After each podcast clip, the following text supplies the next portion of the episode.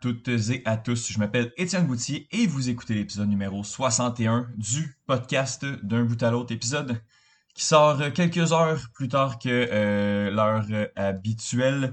Euh, mais bon, des fois, euh, l'horaire m'empêche de, pouvoir sortir ça le samedi très tôt le matin. Bref, très content de présenter l'épisode de cette semaine, des sujets variés, quoique on se penche deux fois au, dans le soccer mais euh, on a deux angles différents. On s'en va du côté de la Ligue des Champions, donc euh, du côté euh, du club, des clubs en fait, et on se tourne à la toute fin de l'épisode sur le soccer international et les qualifications de la Coupe du Monde qui qui ont eu lieu en fait la semaine dernière, mais je voulais quand même faire un retour puis un peu espacer tout ça parce que euh, on a quand même parlé beaucoup du Canada euh, la euh, semaine dernière. Donc là, on va se pencher vers la zone Afrique. c'est ça a été complètement fou cette journée-là. On en a peu peut-être peu parlé au Canada, en Amérique du Nord, mais on revient là-dessus. Mais avant, je vais y aller avec mon actualité sportive de la semaine.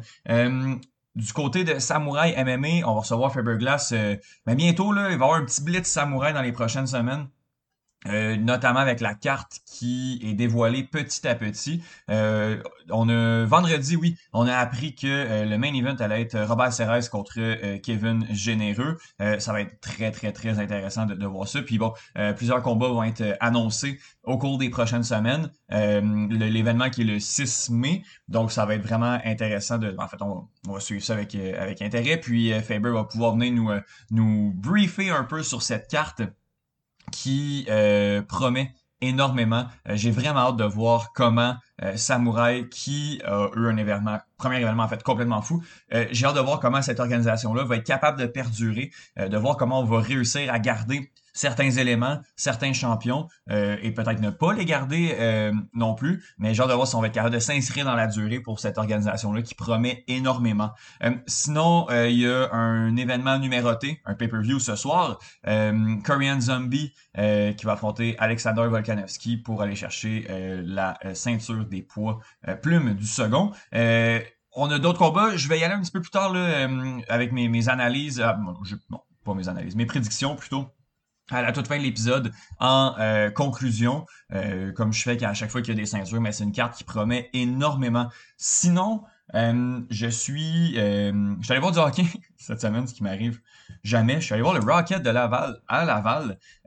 C'était bien plaisant. une belle expérience de match. Bon, pour moi qui vis sur la rive sud, c'est peut-être moins évident. c'est moins un réflexe, disons, d'aller voir le, Rocket. Mais euh, pour un événement en milieu de semaine, les billets sont pas chers, euh, le spectacle est intéressant, le niveau, bon, on n'est pas dans le show, mais c'est quand même euh, un niveau qui, est le fun, puis en, ça permet de voir un peu les, les prospects de demain du Canadien de Montréal, même si, bon, cette année, bon, l'année, c'est assez difficile, puis il y a beaucoup quand même de prospects qui se retrouvent avec le Canadien de Montréal dû à la saison un, peu difficile qu'ils ont. Mais oui, c'est une activité que je crois que je vais refaire, euh, disons, une fois par année, c'est le genre de truc que, j'ai bien aimé euh, aller. Puis en plus, ça a été une belle victoire du Rocket par la marque de 6 à 2 contre l'American de Rochester. Donc euh, oui, bien plaisant cette semaine. Puis ça, ça a clos, ben, en fait, mon événement sportif que, auquel j'ai assisté cette semaine. Euh, au niveau des chroniques, euh, j'en ai parlé un petit peu. Euh, ben, en fait, la fin de semaine dernière, c'était WrestleMania et notre correspondant ou notre expert en, lutte, Thomas Lafont, vient nous parler de cette fin de semaine de spectacle qu'on a eu du côté de, WrestleMania. Euh, sinon, Benoît, justement, vient parler de Ligue des Champions, les matchs euh, Benoît Dosset qui ont deux semaines, euh, les matchs allés qui ont eu lieu cette semaine, et il vient un peu débriefer ça avec nous et quelques petits dossiers de plus, notamment Manchester City et Kylian Mbappé, dont Benoît vient nous parler. Sinon, chronique intéressante de Johan Carrière qui nous parle de curling. au niveau du Canada, il y a beaucoup de mouvements de personnel, il y a beaucoup de changements d'équipe. Donc, c'est vraiment intéressant de euh, suivre ça avec, avec Johan, qui s'y intéresse de plus en plus. Johan est vraiment une vieille personne dans un corps de jeune.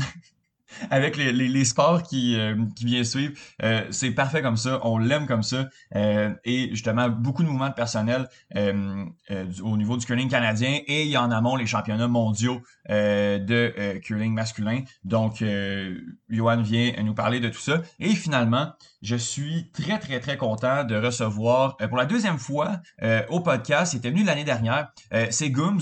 Gooms que je connais depuis quelques années, mais on a eu une espèce de délan qui a été freiné euh, dû à la pandémie. Gooms qui était venu s'installer à Montréal euh, à la fin de l'année 2019. Euh, on a fait un peu de radio ici et là avec Choc. Puis on est encore en contact. Je suis très content de, pouvoir continuer à lui parler. et lui, bon, dû à la pandémie, est retourné en France et continue un peu ses, ses activités euh, je dirais médiatique euh, de, de, son côté. Puis euh, je trouve ça tout le temps bien plaisant de pouvoir continuer à, à, lui parler. Et il vient justement nous parler des qualifications de Coupe du Monde dans la zone Afrique. il y a eu des matchs qui ont été assez fous. il y a eu notamment un Égypte-Sénégal qui, ben, en fait, dont, dont, dont Gooms vient nous parler. Je je veux pas trop, trop en dire. Donc voilà, un peu.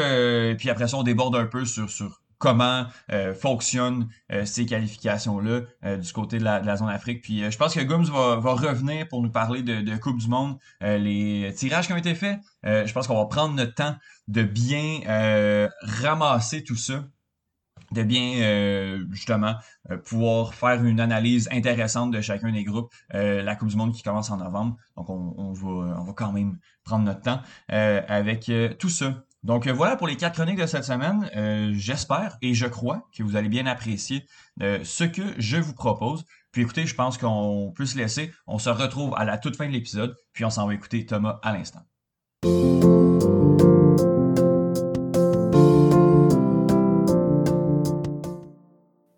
Thomas Lafont, t'es comme, es comme mon indicateur à savoir s'il faut que je regarde un événement euh, de lutte ou non, si ce est digne de mention. Tu étais venu l'année passée nous parler de WrestleMania 37 qui avait été, euh, à ton souvenir, là, ben, en tout cas, est-ce que je me rappelle, qui avait été correct sans plus. Euh, on peut dire ça comme ça? Oui. Donc, la barre était peut-être pas si haute que ça pour la mouture 2022 de WrestleMania. Est-ce que tu as été autant déçu, disons, que l'année dernière? Au contraire, pour une rare fois, la WWE m'a agréablement surprise. Je ah oui? Euh, ça a été vraiment bon WrestleMania. Euh, faut dire, en plus que je m'attendais vraiment à rien pendant tout. Parce mm-hmm. que euh, depuis, je dirais, les six derniers mois, la E a tendance à vraiment décevoir. Mm-hmm. mais atteindre, mettons, des, des, nouveaux, des nouveaux bas, disons comme ça. des nouveaux cratères. Euh, mmh donc, euh, c'est. Euh, donc, vraiment, je ne m'attendais à rien pour ce WrestleMania et j'étais agréablement surpris. Beaucoup de, beaucoup de retours de, de, vieilles légendes qui je ne m'attendais pas, notamment Stone Cold, Steve Austin, qui s'est battu contre notre Québécois Kevin Owens dans le main event samedi. sinon, aussi, le bon vieux Vince McMahon et ses 75 ans qui, s'est battu. ah ouais. Qui a eu un combat dimanche contre Pat McAfee, euh, l'ancien punter des, euh, des Colts euh, d'Indianapolis. écoute, c'est. Puis c'était surprenant un bon match quand même. Ah ouais. Je ne vais pas m'avancer trop loin, mais vraiment, c'était tout. En fait, tout, tout ce, qui, qui normalement ne, marche, ne marcherait pas mm-hmm. a marché. Donc, vraiment, ça a été un WrestleMania très, très réussi, selon moi. Ben, écoute, euh, je, suis content d'entendre ça euh, de, ta part. Euh, je, suis surpris également. c'est un conseil pour une fois. Ah oui, hein, c'est ça. Je pense que, je, pense que je, vais regarder. Bon, WrestleMania, on le sait, c'est sur deux journées. Mhm. Je pose la question, est-ce que il y a une journée plus importante que d'autres? Est-ce que, l'autre, est-ce que c'est, le samedi que ça se passe le plus ou le dimanche ou comment? Ben, ben, ben le dimanche, je trouve que c'est comme la grosse journée. Puis, normalement, euh, les pay-per-views, c'est une, dimanche. Euh, donc, euh, et c'est là aussi qu'ils veulent finir WrestleMania avec le gros match. Mmh. Donc, le, le, gros match, le gros match de championnat entre Lesnar et Roman Reigns était dimanche soir. Donc, je dirais que dimanche, c'était la grosse journée. Mais samedi aussi, il y a eu quelques gros, gros combats. Ben, commençons avec, euh, cette journée-là de, samedi. Ben, je vois qu'il y a quand même des, euh, des, gros noms, euh, ne mhm. serait-ce que Ronda Rossi, qui, a ah. co-headliné cet événement. Qu'est-ce OK, bon, ben, on va commencer par ça. Qu'est-ce qui s'est passé, Thomas?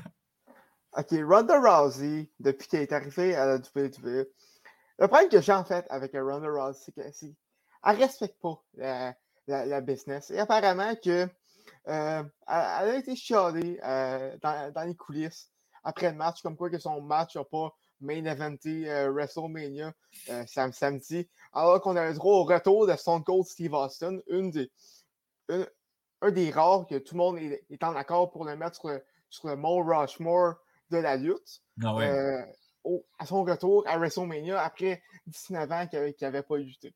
Donc, Ronda, je pense que euh, disons, disons qu'elle ne se donne pas. Elle, prend ça trop à légère, je trouve. Mm-hmm. Donc, c'est ça mon gros, problème, mon gros problème avec Ronda. Et aussi, elle n'a aucun charisme. Donc, euh, tu peux pas, tu peux pas euh, compter sur elle pour builder une histoire intéressante. Mm-hmm. sa face de Madame Fâchée, on a fait le tour un peu rapidement. Oui, c'est ça. donc, donc c'est ça. C'est ça mon gros avec Ronda Rousey le, combat en tant que tel contre euh, Charlotte Flair, est-ce que ça a été, euh, ça a été intéressant? Oui, euh, comme un, bon combat. Il y a eu un finish, je, dirais, un peu, un peu ordinaire, mais dans, l'ensemble, ça a été un combat quand même, quand même assez intéressant. Je n'ai pas grand-chose à dire, autre que le finish était un peu ordinaire, mais ça set up pour une suite d'arrivanté dans, les prochains, dans les prochains mois. Euh, il y a euh, Becky Lynch qui a perdu également sa ceinture. Est-ce que ça, ça a été digne de mention également contre Bianca Belair? Oui, euh, ben, faut dire que, faut dire que Becky, depuis, depuis son retour, c'est vraiment, en fait, elle la, la, représentation parfaite de son surnom Big Time Bex. Quand elle est arrivée à WrestleMania, elle avait dire, she looks like a million, like, like a million bucks. Mm-hmm. elle, elle, avait l'air vraiment comme la grosse vedette. Et, euh, et ben, ça, Becky a donné un, excellent, un excellent match, ben, comme à l'habitude, en fait. Euh, donc, euh, c'est digne de mention. ça va être. je n'ai pas, regardé, pas regardé Raw lundi, mais ça va être intéressant de voir ça va être quoi la suite pour, pour ce, ce, titre-là et, Becky en tant que tel. Mm-hmm. parce que ça fait quand même un, un bouquet, un bouquet gravite autour du titre. Donc, mm-hmm. ce serait peut-être intéressant euh, de lui donner d'autres choses euh, en, attendant. D'autres choses sur la, journée de, samedi, je vois le nom également de, Logan Paul.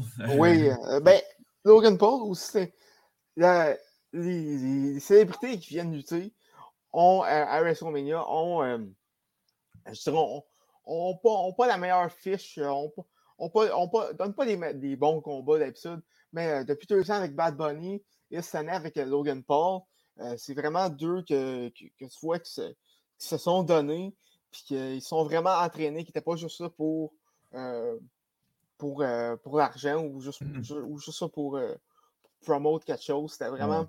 ils sont vraiment donnés. C'est quand même beau à voir. Un bon combat. C'est sûr qu'il s'est fait. il était avec des bons lutteurs pour, pour, pour le, le, carry, si tu me permets l'expression, au mmh travers du combat avec Rim Mysterio et Tamis sont euh, d'une heure d'expérience. Euh, donc, sûr que ça, ça, ça l'a aidé à bien paraître. Mais euh, ça, justement, a, très bien paru. Elle n'avait pas peur de quelqu'un qui ne savait, pas ce qu'il faisait dans, dans le ring. Penses-tu qu'on va le revoir de manière régulière ou c'est plus un gars de WrestleMania? Il était là l'année dernière aussi. Hein? non, c'est son frère qui était là. Ah oui, il s'était fait éclater par Kevin Owens, c'est ça? Oui, c'est très ah bien. Non, écoute, je pense que oui, parce que comme on l'a vu, à la fin de WrestleMania, Miz a euh, turn heel. Et ben, est devenu euh, encore plus méchant en l'attaquant après le combat. Donc, je pense qu'on s'enligne sur une rivalité entre les deux, euh, du moins dans les prochains mois. par contre, comme que j'ai dit, j'ai pas écouté Raw, donc mm-hmm. je, pourrais être complètement en tort. J'ai mm-hmm. juste pas le temps. Mais, donc, donc c'est ça. ça. On s'enligne sur un programme qui pourrait être intéressant. Je mm-hmm. pense, comme que, comme que j'ai dit, il avait l'air de savoir, de savoir ce qu'il faisait.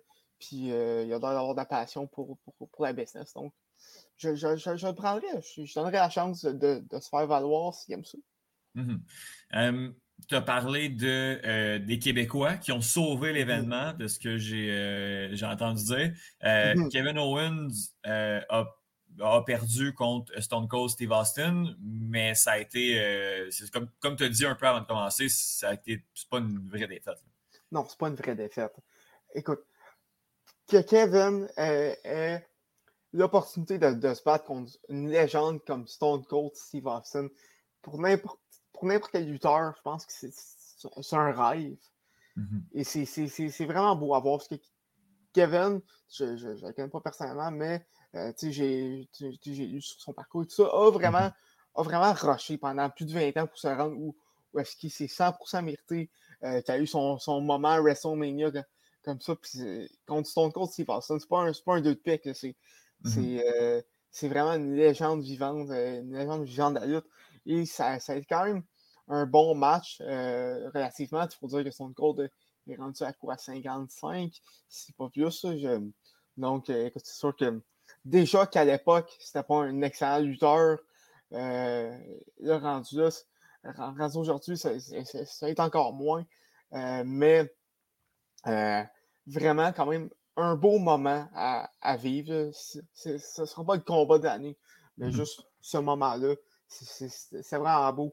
Kevin, Kevin est vraiment excellent aussi au micro. Et ça paraît, il, est fier de venir son bout avec, euh, avec Stone Cold, qui vraiment est une légende au micro également. Donc, mmh euh, donc c'est ça. Vraiment, vraiment un beau moment euh, pour, pour, Kevin Owens. 100% mérité mmh de sa part. Passons à la deuxième journée dimanche. Là, euh, il y a eu plus de. Je vois qu'il y, a eu plus de matchs sur, sur la, feuille de route. Mm-hmm. Est-ce que. En fait, je te pose la question, quelle a été la meilleure journée des deux? tu sais, s'il n'y en a pas une qui est nécessairement en grande importance, est-ce que tu as eu plus de plaisir à regarder dimanche ou à regarder samedi? Oh, ça m'en pose une bonne. je veux dire, je veux dire dimanche, parce que ben, dimanche, justement, tu avais le gros combat pour le champ pour l'unification des deux titres. Oui. Euh, titre universel, titre WWE. Euh, il y avait également aussi un combat de, combat de Sami Zayn contre Johnny Knoxville qui, qui m'a intéressé. Vraiment, euh, vraiment une bonne rivalité. C'est tellement n'importe quoi, mais c'est ah tellement hein? bon. je, ben, je sais pas si tu as suivi un peu ça sur les réseaux sociaux, là, je m'en doute. Hein. Pas, du tout, mais je sais qui est Johnny Knoxville, puis je sais que justement, c'est. Est-ce qu'il avait déjà fait de la, de la lutte avant, avant ça? Non, mais écoute, c'était pas tant un combat d'ute, c'est vrai. C'était vraiment un, un, combat, un, un, combat un peu style jackass. Oui, okay. Man est arrivé et il a fait un body slam à sa, à sa amie, là, pour, te donner, pour te donner une idée. Euh, donc, euh, donc c'est vraiment un combat. C'est pas un combat en tant que tel, mais c'était très divertissant quand, quand même.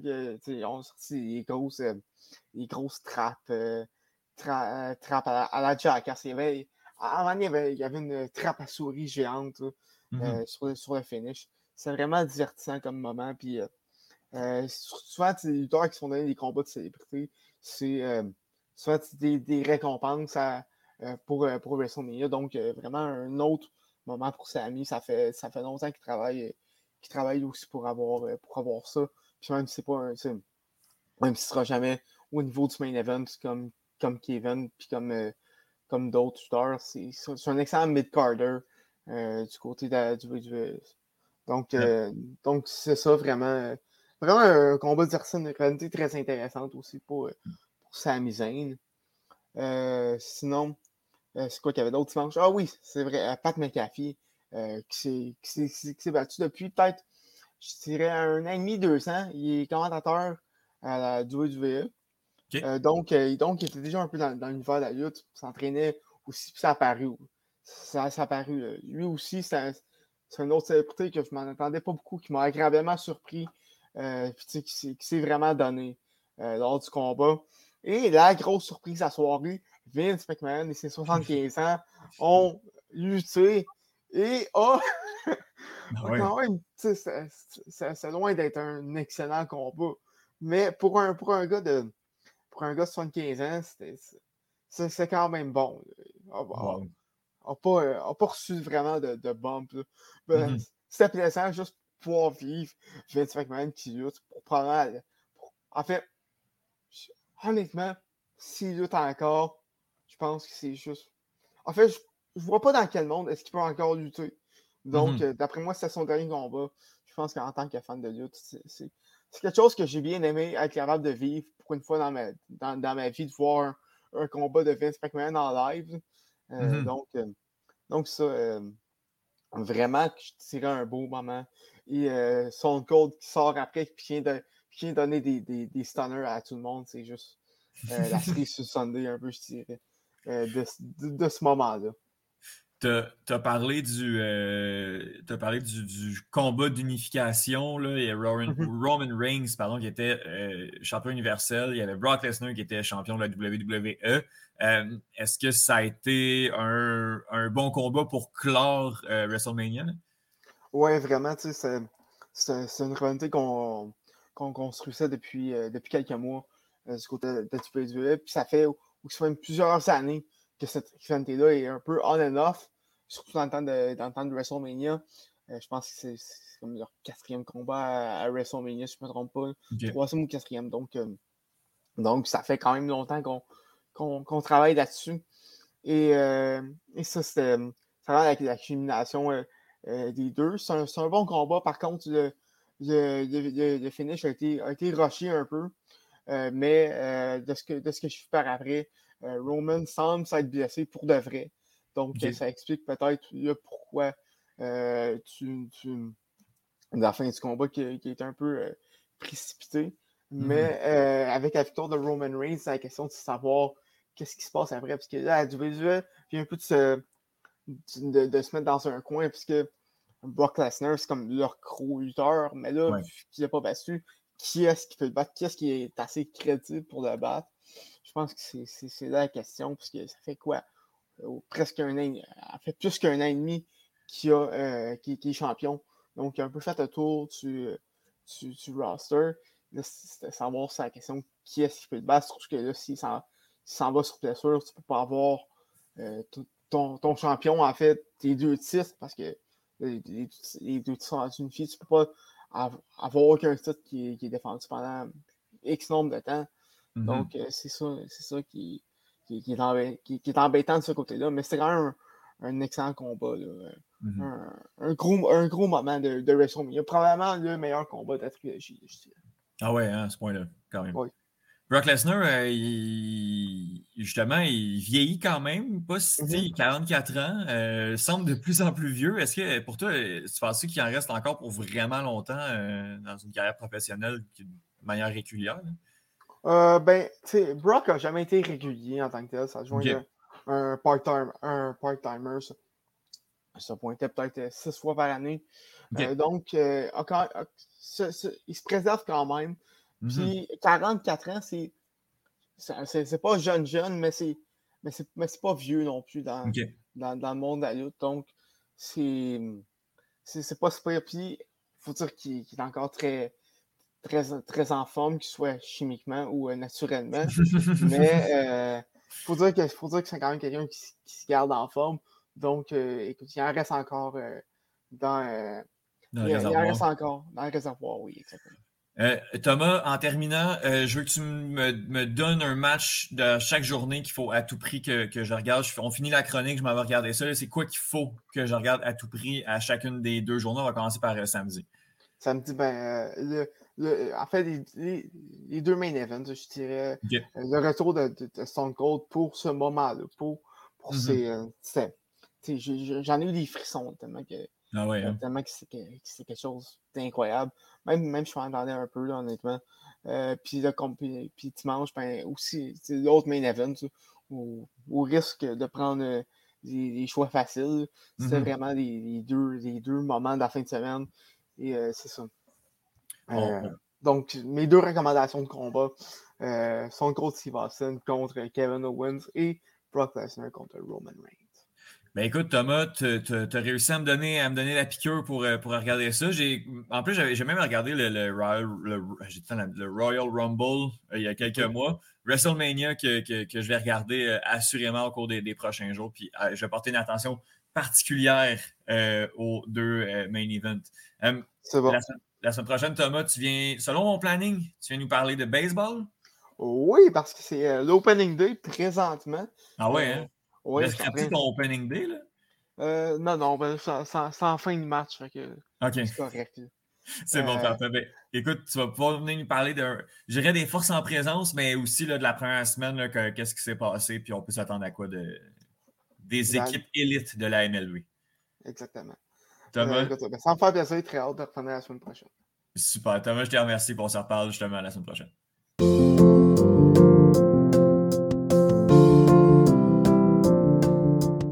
Comme à chaque deux semaines, on revient sur l'actualité euh, euh, du soccer européen. On se tourne vers les clubs cette fois-ci euh, avec Benoît Dessay. Salut Benoît, comment ça va? Salut Étienne, euh, je vais bien et j'espère qu'il y en a de même pour toi et pour tous ceux qui nous écoutent. On a euh, beaucoup de choses à discuter. On va revenir sur euh, les premiers, euh, en fait, les, matchs allés des quarts de finale de Ligue des Champions. Mais écoute, on va commencer par ça.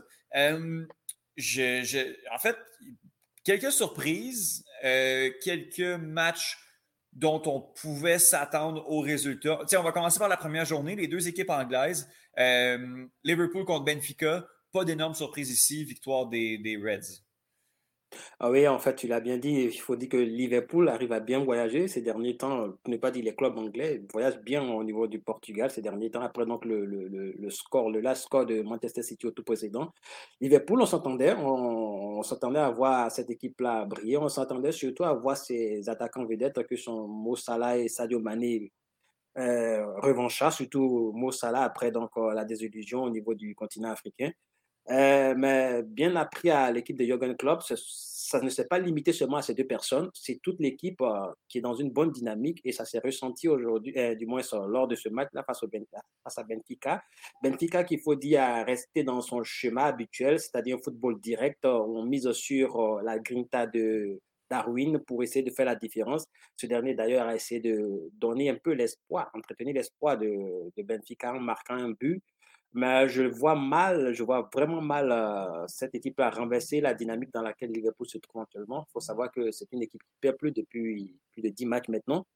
Donc, euh, je ne vois pas comment est-ce que ça va être inversé au niveau de, de, de, de- du moins ça, du, du stade de Liverpool dont le nom est en train de m'échapper présentement. Anfield. Anfield, voilà. Et même si Benfica nous a montré qu'ils sont capables de déjouer les pronostics en sortant la formation de à leur euh, tour précédent, à savoir l'Ajax qui jouait très bien avec un très beau football. Mais je pense que cette réussite qui a fui l'Ajax, ça ne va pas se reproduire avec Liverpool. Et puis encore, il faut savoir que Liverpool concède moins de buts. Donc, je ne vois pas comment est-ce que Benfica pourrait marquer deux sans en concéder un seul pour essayer d'aller au tir au but ou en prolongation. Donc, pour moi, dans cette euh, double confrontation, je pense que Liverpool a déjà tiré son ticket pour le dernier quart. Du côté, j'ai l'impression que tu, vas être un petit peu plus mitigé pour Atlético Madrid, Manchester City. Euh, victoire des Citizens par la marque de 1 à 0 à domicile. Euh, on s'en va du côté de Madrid pour le match retour. Est-ce que euh, les hommes de Diego Simeone ont une chance de, de battre les hommes de Pep Guardiola? J'aurais dit oui si je m'en tiens juste au résultat de ces derniers temps de l'Atlético Madrid en, en, en Liga. À Vicente Calderón, cette équipe a retrouvé son attaque, on marque beaucoup, mais eu égale la prestation de l'Atlético face à Manchester, en Angleterre, à- face à City du moins, je, je reste dubitatif parce que, comme on appelle ça, c'est une équipe qui a joué dans un système euh, pratiquement euh, inimaginable avec cinq défenseurs, cinq milieux de terrain. On a carrément grillé l'attaque. qui était- L'équipe l'équipe était partie pour un 5-3-2. Mhm. Donc, on solidifie toujours la défense et on essaie de miser sur la, la- la vitesse, les contre-attaques pour, pour faire la différence. Mais vu que Guardiola a mis en place une équipe qui a cette capacité-là de verrouiller les ailes, donc on n'a pas vu du tout Griezmann, on a moins vu le, la- la- la- comment il s'appelle, Félix. Mhm. Et du coup, les- les- les- les- l'équipe était obligée de, de se replier. On a vu, en fait, on parlait du mur quand on parlait de cette confrontation entre Mourinho et Pep. Ben, je, crois que c'est exactement ce qui s'est reproduit mais un pire que Mourinho avec cinq, milieux de, cinq défenseurs et cinq milieux de terrain. Une équipe qui a joué en bloc bas, qui avait du Mhm. mal à, à- à remonter dans, dans le cadre ouest. D'ailleurs, ils n'ont jamais tiré dans cette Non. rencontre. C'est pas qu'ils n'ont pas cadré un tir, Ils n'ont carrément jamais tiré. Donc, quand on a un ratio pareil, même si on joue à domicile et qu'on sait qu'à domicile, ils vont vouloir se révolter par rapport à ce fiasco, entre guillemets, je pense que c'est, à mon avis, s'ils ouvrent, ils risquent de s'exposer au réalisme de cette équipe de City, qui sait voyager, ne l'oublions pas, même si en Ligue des Champions, jusqu'à aujourd'hui, ça ne les réussit pas trop. Je dirais que City part avec un léger avantage. Je ne veux pas dire qu'ils sont grandement favoris comme Liverpool. Ils partent avec un léger avantage, comme tu l'as dit, c'est un peu équilibré. Ça va dépendre de, comment on appelle ça, de la volonté, comme je le dis souvent quand il s'agit de cette équipe de l'Atlético de Madrid, de, de cette volonté-là à se surpasser. Pas seulement à vouloir jouer de la résistance, mais vraiment à se surpasser et à se faire violence pour empêcher City de faire son jeu. Mhm. Parce que lorsque le doute s'installe, lorsque vous donnez à cette formation de City durant 15 minutes d'installer son jeu, ben, vous êtes foutu pour l'entièreté du match. Et c'est ce qui s'est observé lors du match aller. 1-0 mm, pour moi, c'est pas cher payé. Et c'est aussi à leur honneur parce qu'il faut dire qu'ils ont blindé leur défense et ils ont réussi donc à contenir cette équipe-là qui n'a pas réussi vraiment à se montrer très menaçante. 1-0, c'est quelque chose qu'on peut renverser et ce n'est pas impossible pour, pour l'Atlético de le faire. Donc, euh, c'est pour ça que je dis que ça reste légèrement équilibré, mais avec un léger avantage pour City.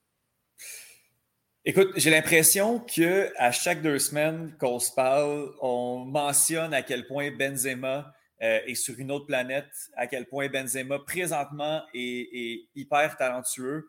Euh, puis là, il a prouvé encore une fois qu'il est, encore extraordinaire et un des meilleurs à son poste, malgré son âge, avec en fait le joueur qui, qui vieillit euh, quand même pas mal. Encore une fois, euh, à Stanford Bridge, qui est encore plus impressionnant. En fait, ce joueur, j'ai envie de dire qu'il n'est pas normal. En fait, c'est l'un de ces joueurs qu'on dira qui est anormal dans cette situation de l'évolution du temps. Il y a un degré moins, on peut mettre euh, Lewandowski dans la balance, mais carrément Benzema, ce qu'il est en train de produire cette saison, je pense que le Real de Madrid évolue sur tous ces tableaux présentement entièrement grâce à lui. C'est pas pour diminuer l'apport des autres joueurs, mais carrément, on, le voit combien de fois ce monsieur arrive à mettre cette équipe-là qu'on donne perdante à chaque fois sur les rails et à, à déjouer les pronostics.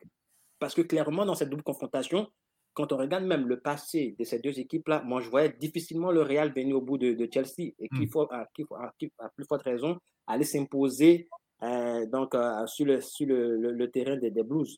Donc, tout ça, comme tu l'as dit, c'est le mérite de Benzema qui affole les compteurs. Il est impliqué sur 50 buts cette saison, ce qu'il n'a jamais fait dans sa carrière. Donc, c'est déjà énorme. La saison n'est même pas encore terminée. Il est déjà très bien parti pour être ballon d'or.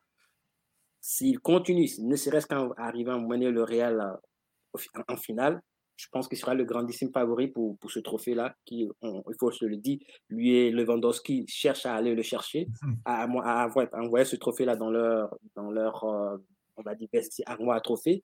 Mhm. Donc, six buts en phase éliminatoire directe en Ligue des Champions, c'est du jamais vu. Et lui, il a fait. Et quand on voit que à la maison, il ne va pas rester sur ses lauriers, c'est quelqu'un qui va vouloir encore mettre en fait, mettre le, coup de massue définitif pour briser le signe indien face à Chelsea, parce qu'il faut rappeler que le Real Madrid, c'est la première fois que cette équipe-là bat à Chelsea, hmm. et c'est aussi la première fois que le Real Madrid arrive à battre Thomas Tuchel. Donc, euh, dans, cette, dans cette victoire, ils ont réalisé un double coup.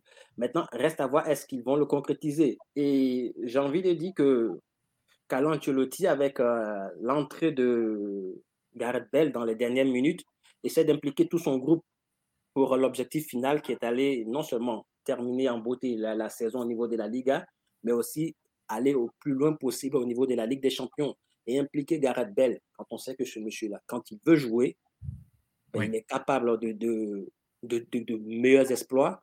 Je pense que pour Chelsea, ça s'annonce difficile. Et Gareth Bell, par la voix de son, de son agent, a dit qu'il n'aimerait pas partir sur de mauvaises notes au niveau du Real Madrid.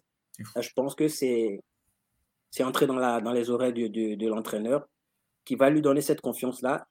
Et même si le Real de Madrid vient en dernière position dans ses priorités, je suis certain que si on lui donne sa chance, Gareth Bell va essayer donc de bonifier l'apport de la doublette au niveau de l'attaque de, du Real Madrid, qui sont Vinicius et Benzema. pour essayer de montrer, d'apporter des menaces supplémentaires. Parce que si ça se limite seulement à ces deux, c'est très facile pour des équipes comme euh, City et autres de les contrecarrer à la longue. Même Chelsea peut les contrecarrer. Il faut dire aussi que Chelsea, je ne sais pas si c'est l'actualité extra-sportive qui les rattrape, mais hmm. ces deux derniers matchs, c'est une équipe qui a concédé sept buts. C'est du jamais vu depuis l'arrivée de Tourol à, à, à Sandford Bridge et depuis aussi que Edouard Mendy est dans les poteaux. Donc, ça montre un tout petit peu cette fragilité-là autour de cette équipe-là qui est, avec cette actualité, on va dire, extra-sportive, à essayer de faire bloc ensemble pour essayer donc de surmonter cela. Mais peut-être qu'il y a quelque chose qui est en train de s'effriter. Peut-être que euh, le fait qu'ils n'ont pas encore trouvé définitivement un acheteur, il y a un doute qui est en train de s'installer inconsciemment dans la tête des joueurs et ça peut être en train de jouer sur eux. On espère pour eux qu'ils ne vont pas péricliter dans le dernier sprint pour mmh essayer de sauver ce qu'il y a à sauver, puis se retrouver la, la saison prochaine en, Ligue des Champions. Et ici, j'ai envie de dire que le Real pas favori, même s'ils nous ont montré qu'ils sont capables du pire à, domicile. Mmh je, les donne légèrement, je dirais à 60% favoris pour euh, intégrer le dernier cas. J'ai hâte de t'entendre sur le, dernier quart de finale. Euh, Bayern de Munich contre Villarreal. Euh, du côté de Villarreal, euh, quand même la grosse surprise. Le Bayern qui est une des équipes favorites pour remporter cette compétition-là et qui l'échappe 1 à 0. J'ai envie de t'entendre. Moi, j'aurais tendance à mettre le Bayern favori tout de même. Est-ce que tu y vas, tu vas de même? J'irai dans ce même sens-là, sauf que ce que le Bayern nous a montré à l'aller, je dis 1-0, c'est pas cher payé. Hmm. Cette équipe aurait pu prendre 2-3-0 et que hmm. personne n'aurait crié au scandale parce qu'ils ont commis beaucoup d'erreurs. Hmm. Et ils ont aussi montré quelques fébrilités à domicile cette saison. Ça reste le Bayern, ça reste la grosse armada. Il suffit qu'ils trouvent le chemin d'infilé dans la, dans la demi-heure du jeu et ça sera fini pour Villarreal parce qu'ils vont les presser jusqu'à ce que nous sortent des scores dont eux seuls ont le secret. Donc, malgré ce déséquilibre au niveau du score, comme tu l'as dit, ils partent avec l'avantage des pronostics. Ils peuvent arriver dans le dernier carré. Il faut juste que pour eux, la réussite soit au rendez-vous. Mmh Et c'est qui, je, je, viens de le, de le dire tantôt, ce qui cette année a été un peu de temps en temps absent, même à domicile. Donc, si cette réussite-là décide de le fuir encore, que Lewandowski et tout le monde soient présents sur le terrain. Si ça, quand ça ne veut pas, ça ne veut pas. Et malheureusement pour le Bayern, ils partent avec donc ce, ce léger, euh, on va dire, handicap là. Donc, euh, bien malin. Si le, si le si Villarreal passe, je pense que celui qui aura parié là-dessus va, va se faire beaucoup d'argent. Oui. Parce que pour moi, je vois clairement pas comment est-ce que le Bayern va rester muet sur, son, sur sa pelouse. Écoute, les matchs retour ont lieu déjà du coup, la, semaine prochaine, donc ça va être vraiment, vraiment intéressant de, suivre ces confrontations-là. Euh, il y a Chelsea qui peut effectuer un retour, euh, le Bayern également, on ne sait jamais qu'est-ce que les, autres équipes peuvent, euh, peuvent faire au cours des, En fait, des matchs de, la semaine prochaine, ça va être vraiment intéressant. Benoît, je veux qu'on parle. J'aimerais, j'aimerais, si tu permets, j'aimerais juste ajouter qu'il faut prendre aussi en compte que le fait que le but à l'extérieur n'existe pas, donc on va dire que les comptes sont vraiment remis à zéro pour tout le monde. Effectivement. Non, tu as, bien raison euh, là-dessus. Euh, je veux qu'on parle de Manchester City de manière plus globale. Euh, l'équipe, pour une énième fois, est en train de se faire pincer pour le non-respect de règles de fair play financier, que ce soit celui de l'UEFA, celui de la Premier League.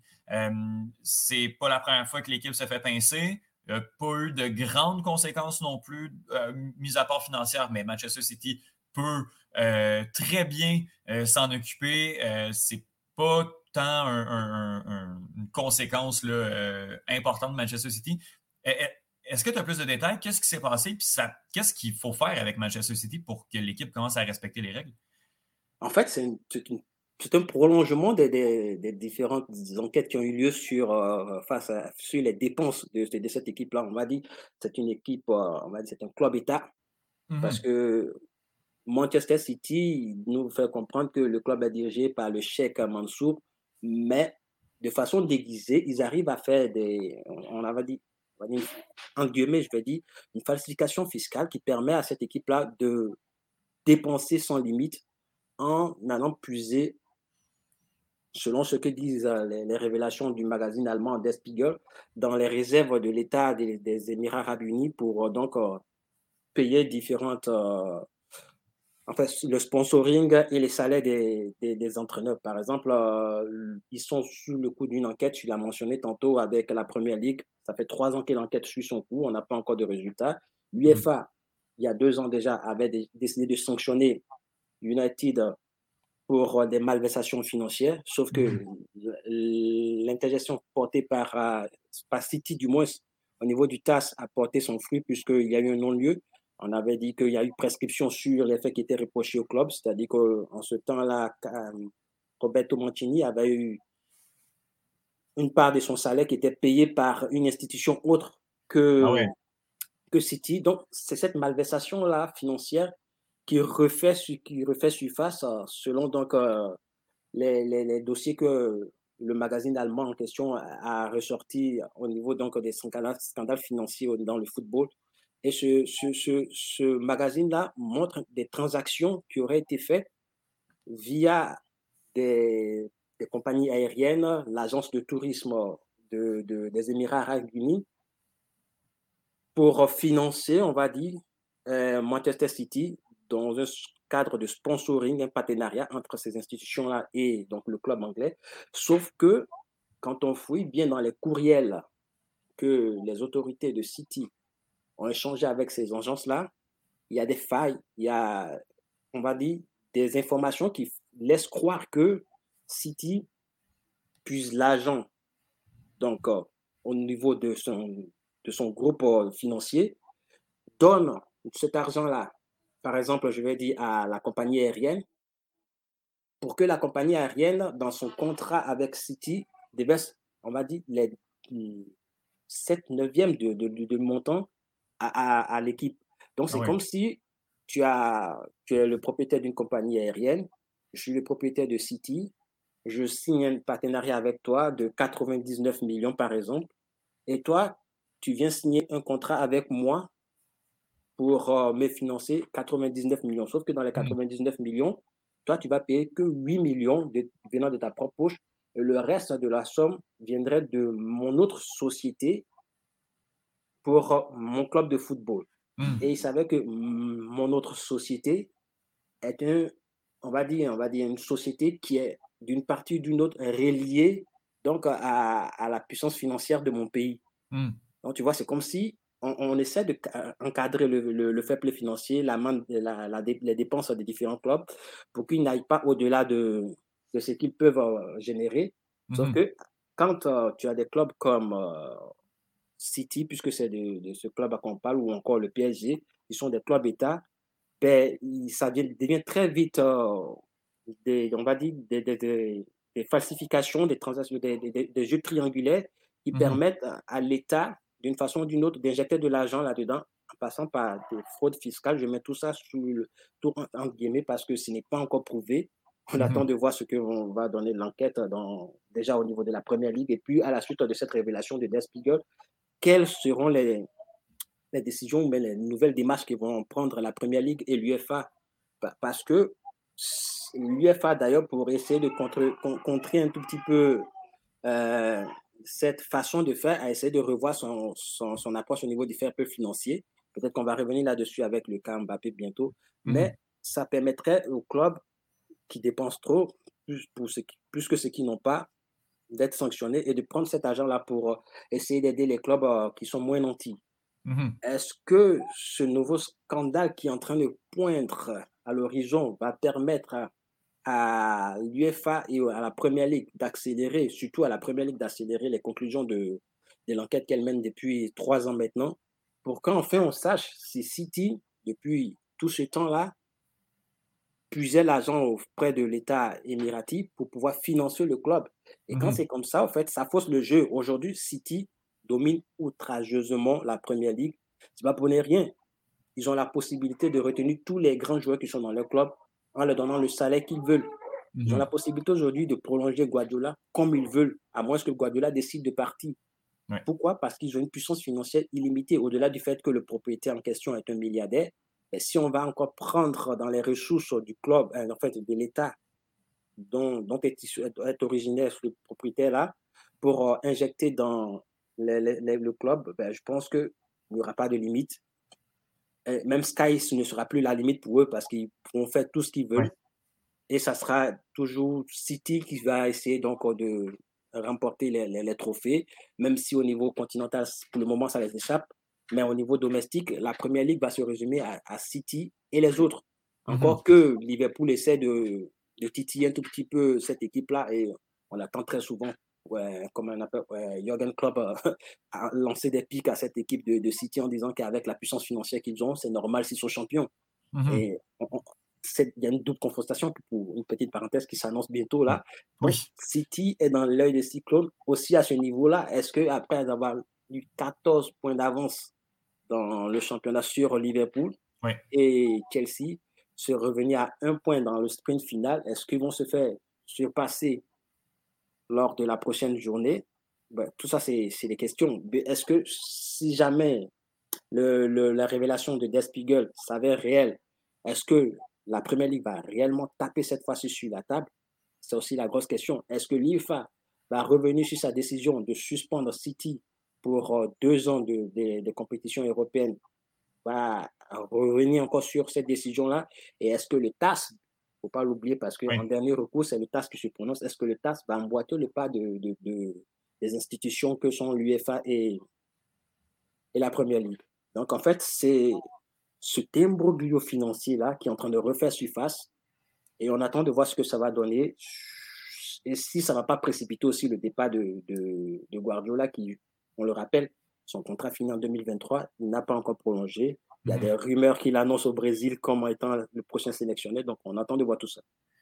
Écoute, ça, va être vraiment intéressant de, de, suivre ça, puis également de suivre les, les, euh, les conséquences qui pourraient découler de, ça, mais un petit côté cynique en moi euh, me dit qu'il ne faut pas s'attendre euh, à grand-chose. Euh, on va terminer, tu as parlé de, fin de contrat. tout, tout ce, tous les yeux, en fait, sont rivés vers le prodige français Kylian Mbappé, qui, en fait, dans trois mois, s'il ne, ne, signe pas de prolongation, n'est plus un joueur du PSG, est un agent libre. On l'annonce un peu partout, notamment du côté du Real Madrid. mais là, le PSG tenterait euh, du mieux qu'il peut de garder cette pépite française-là qui a déjà quasiment tout prouvé déjà à, 23 ans. Bah, on ne dira pas c'est le joyau de la couronne puisqu'il n'y a pas de couronne en France, mais c'est carrément le joyau du PSG. Et pour, euh, pour tout dire, il est, il est en fin de contrat officiellement. C'est juste que la saison n'est pas encore terminée pour qu'il se décide. Mhm. Donc euh, aujourd'hui, avant la, la, semaine dernière, il y avait cette tendance-là qu'il annonçait au niveau du Real de Madrid. Sauf mmh. qu'il a fait une déclaration où il dit qu'il n'a pas encore fait son choix. Et donc, les, les, deux possibilités sont carrément sur la table et il peut s'y resigner au, PSG. Sauf que s'il resigne au, au, PSG, il voudrait avoir les coups des franges pour partir quand il veut. Il ne faut mmh. pas oublier que le PSG, quand il signe ses joueurs, c'est surtout les, joueurs de la trempe de Mbappé, c'est des contrats sur 5 ans, 3 ans, c'est des contrats à longue durée où le joueur a du mal à pouvoir se libérer. Il y a des bulles de couvreurs qui font savoir que le PSG est prêt à signer un contrat de 2 ans avec Mbappé pour 40 millions d'euros annuels comme salaire et une prime à la signature de 150 millions d'euros. Donc, si on ramène tout ça dans le dollar canadien, on a à peu près à 320 millions canadiens sur deux ans pour quelqu'un qui pourrait partir à la fin de ces deux ans libres. Encore, il y a aussi le fait que le PSG serait sur le point de lui donner la liberté du droit à l'image. Donc, c'est plusieurs maillons qu'on est, que, en fait, qui, qui, sont en train de fuiter dans les, dans les différentes presses interposées sur cette éventualité pour que Mbappé reste au, PSG. Mais mhm. est-ce que cela est réel ou c'est juste des bruits de couloir pour essayer de faire mariner un tout petit peu encore ce, ce, ce, film, entre guillemets, qui prendra fin de façon officielle à, durant, durant l'été? Bah, C'est la question qui reste posée. Est-ce que le PSG est prêt à dépenser 320 millions de dollars canadiens sur un joueur sur deux ans qui va partir librement, ben, là reste la question. on sait aussi que le PSG, c'est à l'instar de, City, n'a pas de problème de, ressources financières. Mhm. Avec le nouveau fair play financier qui est entré en vigueur et qui sera donc en vigueur à partir de la saison prochaine, je pense que ces, ces montants faramineux qu'on annonce sont réalisables pour le PSG. C'est fou. Parce qu'ils ont cette possibilité-là de, céder un tout petit peu leur rente pour pouvoir signer un joueur sur une courte durée parce qu'ils auront 60%, je crois, une marge de 60% mhm. au-delà de leur euh, rente pour pouvoir signer Mbappé. Et donc, sur deux ans, c'est faisable. Est-ce que Mbappé veut vraiment rester au Paris Saint-Germain? Je pense qu'il est là-bas depuis, si je ne me trompe pas, plus de trois ans. Quatre ans, ça fait, il est arrivé en. Euh, euh, même pas, il est arrivé en 2017, donc ça va faire cinq ans.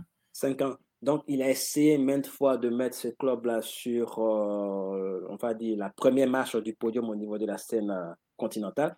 Ça n'a mhm. pas marché. Il y a eu des échecs en finale et des échecs en demi-finale. Est-ce que ce sont ces deux ans supplémentaires-là qui vont changer quelque chose?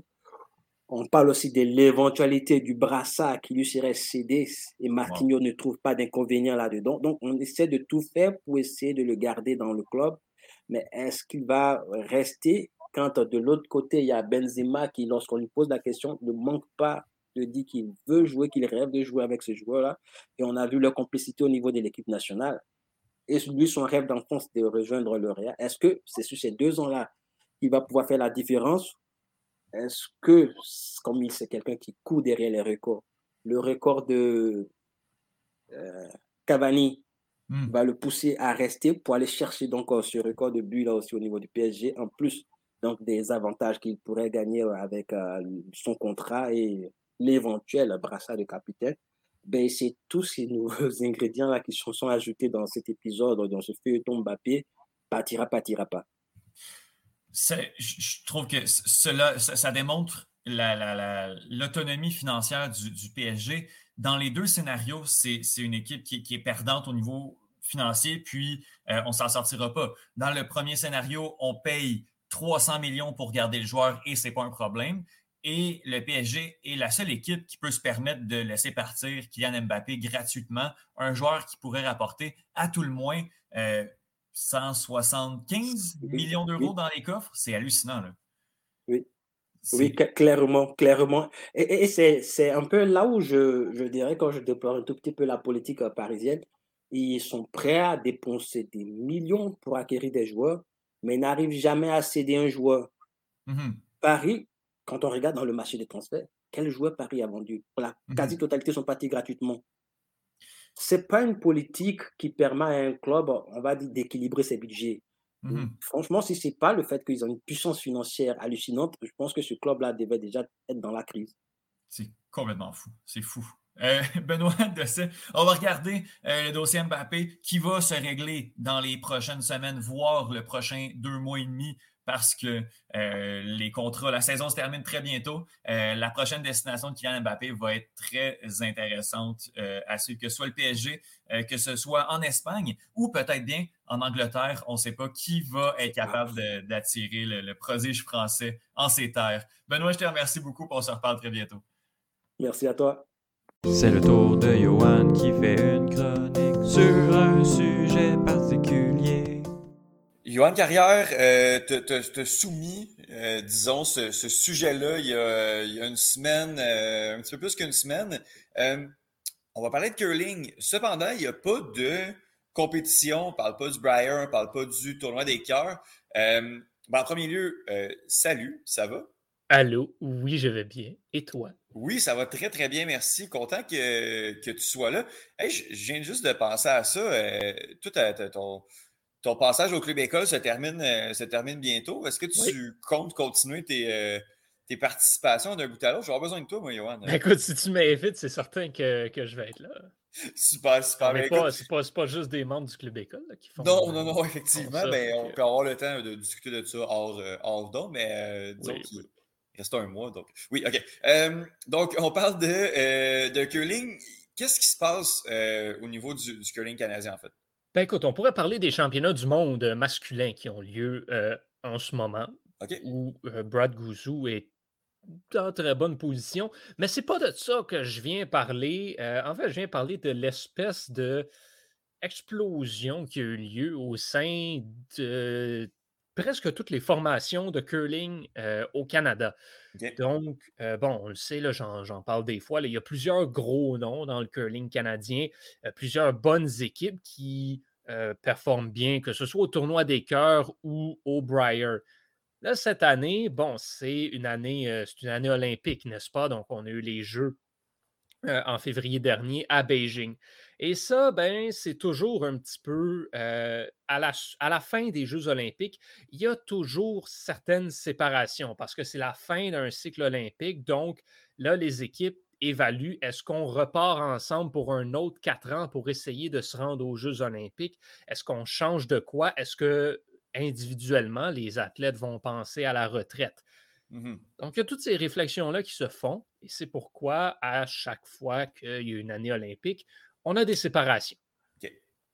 Là, cette année, euh, on n'a jamais vu ça. Tout le monde a décidé de se séparer. Ah c'est hein? absolument ridicule.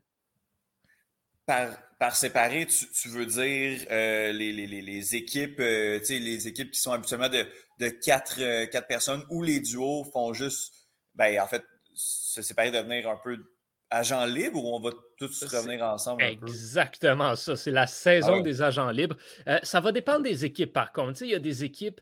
Euh, je pense à, l'équipe de Rachel Oman, par exemple. Donc, cette équipe de quatre-là, euh, cette équipe a perdu, a perdu sa première, Joanne Courtney, qui bon, a pris, pris retraite. Là, bon, elle est très active sur Twitter. C'est un, un, compte assez divertissant à suivre. Donc là, elle se prépare pour faire du triathlon. Fait changement de discipline complètement, mais euh, il leur manquait une joueuse donc à cette mmh équipe-là, mais le reste est resté. Donc les trois autres joueurs sont restés ensemble. Euh, il y a des équipes pour qui ils ont juste décidé on s'en va chacun de notre bord. On explose complètement euh, l'équipe. Puis ensuite, justement, il y a certaines formations qui ont des morceaux qui restent ensemble, d'autres qui s'en vont. Jennifer Jones, notamment, l'équipe qui a été représentée le Canada aux derniers Olympiques, c'est ça qui est arrivé. Don McEwen est parti à la retraite. Donc, ensuite, on a décidé pour les trois autres de se séparer.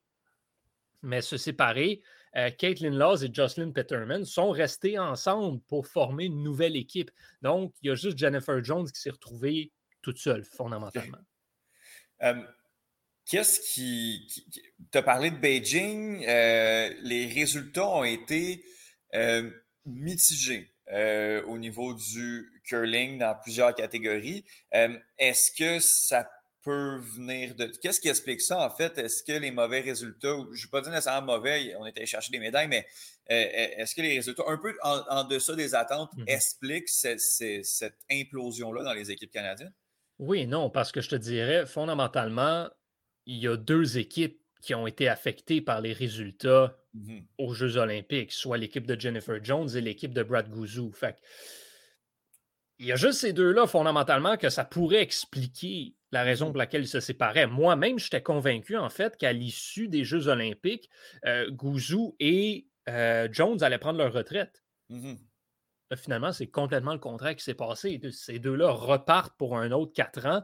Euh, pour l'équipe Goussou, c'est un petit peu la, même chose que pour Rachel Oman. Donc, on perd Brett Gallant, mais les trois autres restent ensemble. Alors, c'est complètement l'inverse de ce que je pensais. Et Jennifer Jones, ben, elle, a, elle a décidé, en fait, une décision extrêmement surprenante.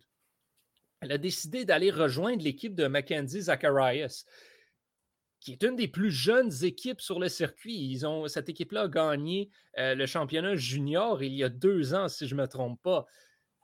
Alors, Jennifer Jones qui décide, non, on s'en va pas à la retraite, je m'en vais être la mentor de cette jeune équipe-là. Je vais aller jouer avec eux, je vais leur donner mon expérience, elles vont pouvoir en profiter, puis on repart pour un quatre ans ensemble.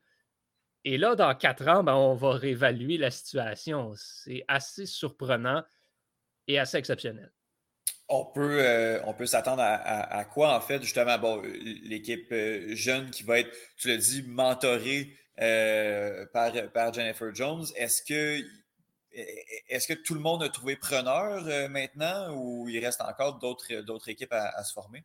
pas encore. Il reste encore plusieurs agents libres Ah qui, sont, euh, qui sont disponibles, si on peut le dire, particulièrement chez les hommes. Euh, chez les femmes, ça commence à se placer de plus en plus.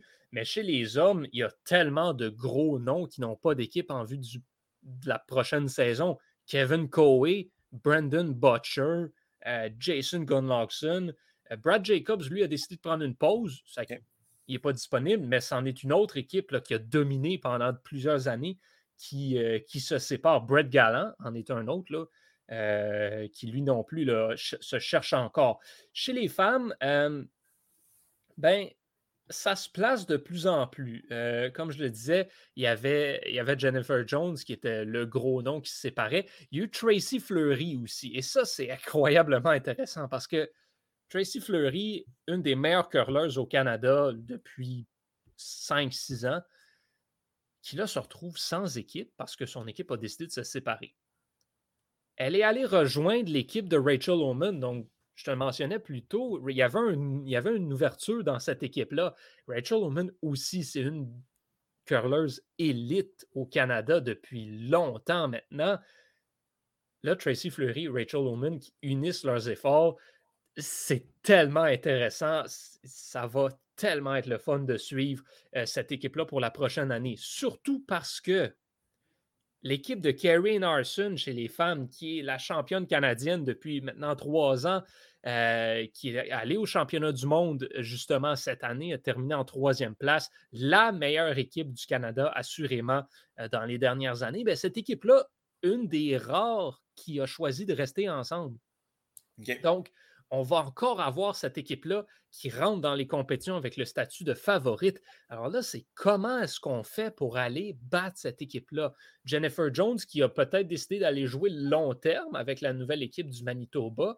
Euh, Tracy Fleury et Rachel Woman, par contre, ça, c'est un duo qui peut aller faire très mal là, demain, dans la prochaine saison.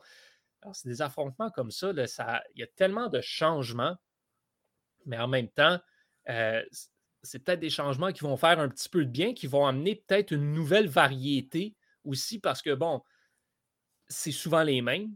Mhm. Euh, chez les hommes, c'est Goujou, c'est Jacob, c'est Butcher, c'est Coe depuis la nuit des temps. Même chose chez les femmes avec Jones Oman, euh, Enarson, bon, Chelsea Carey qui est plus très, très, euh, qui est plus au niveau qu'elle l'a déjà été. Mais c'est le même monde, Tracy Fleury aussi, qui, a- qui l'a également été dans les dernières années.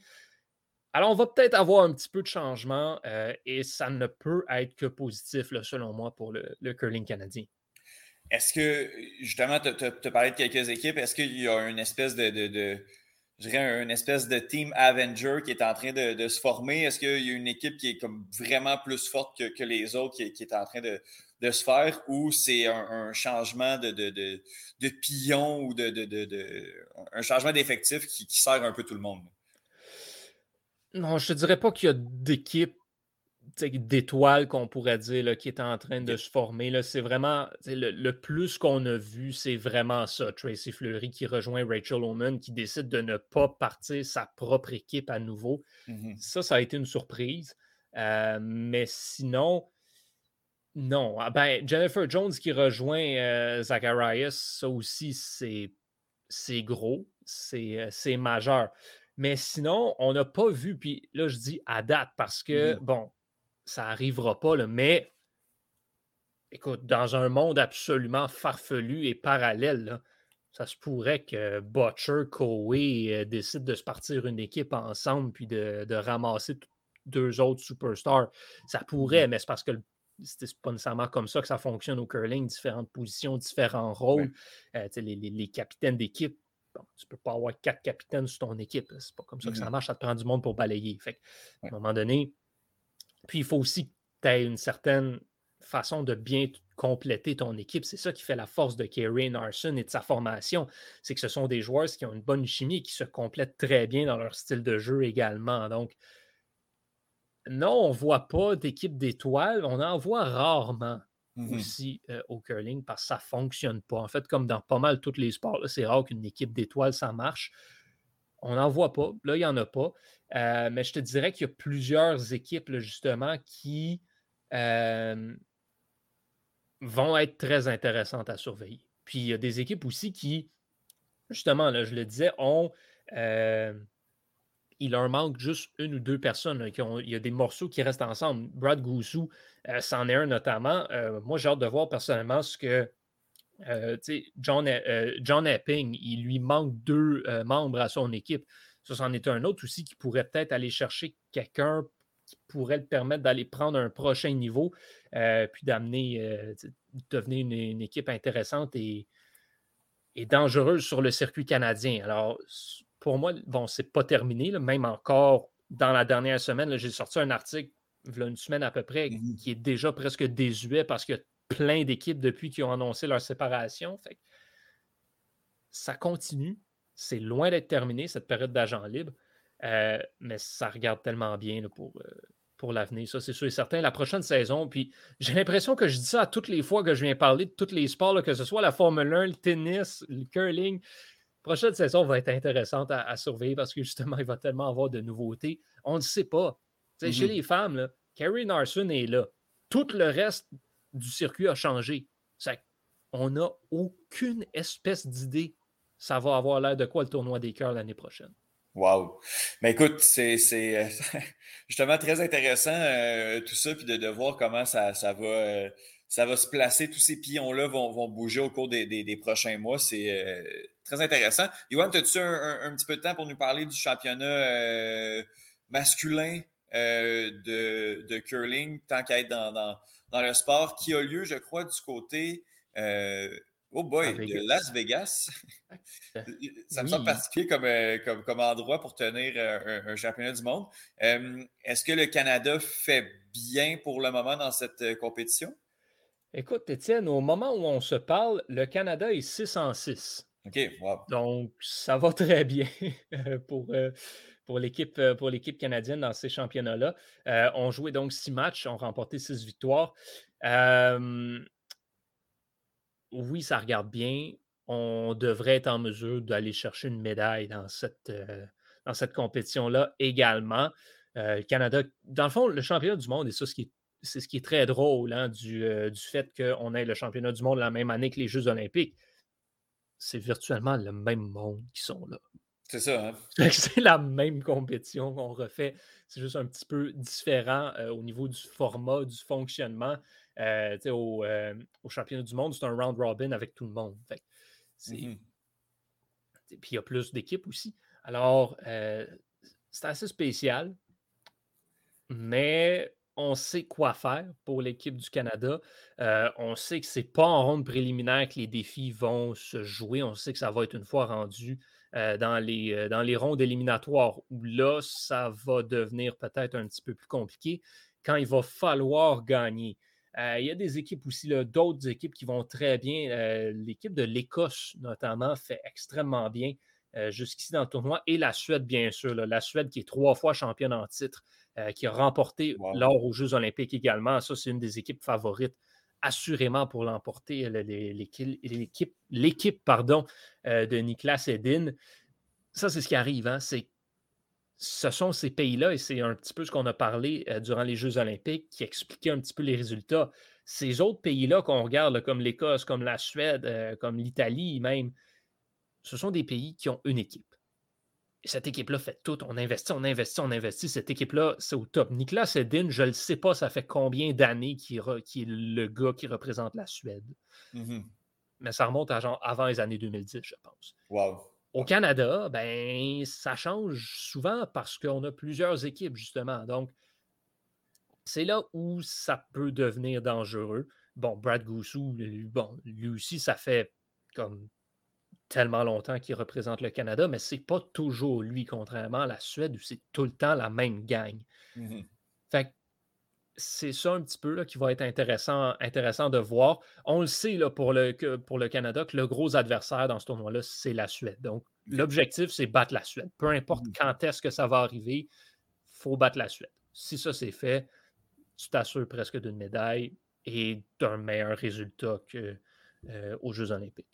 Disons qu'on se parle quand même assez tôt dans la semaine parce que en fait le, tournoi va prendre fin dimanche, donc demain quand l'épisode va sortir. Au moment où on se parle, on est mercredi. Justement, ça, ça, se passe assez bien pour le Canada, mais après ça, il va falloir voir en phase éliminatoire comment, comment ça se passe. Pour la petite histoire, il y a eu le championnat féminin au mois de mars dernier. Euh, le Canada avait terminé en troisième position mhm. derrière euh, la Suisse et la Corée euh, du Sud.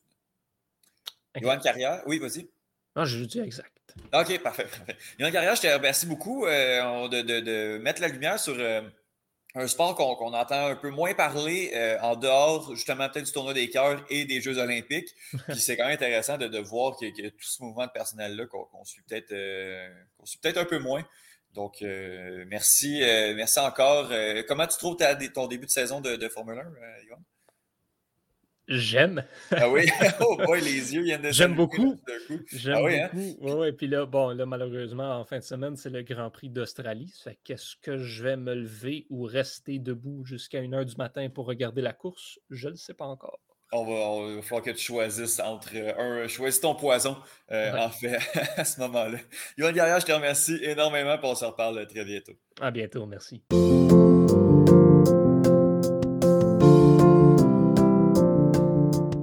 Je suis très content de recevoir, je pense que la deuxième fois qu'il vient au podcast, j'avais regardé, la, dernière fois, ça avait été en début mars 2021 pour nous parler euh, du défenseur camerounais Ambroise Oyongo. Et maintenant, on va parler à notre correspondant européen sur le terrain euh, qui va venir nous parler des euh, éliminatoires pour la Coupe du Monde dans la zone Afrique. Je suis avec Gums. Salut Gums, comment ça va?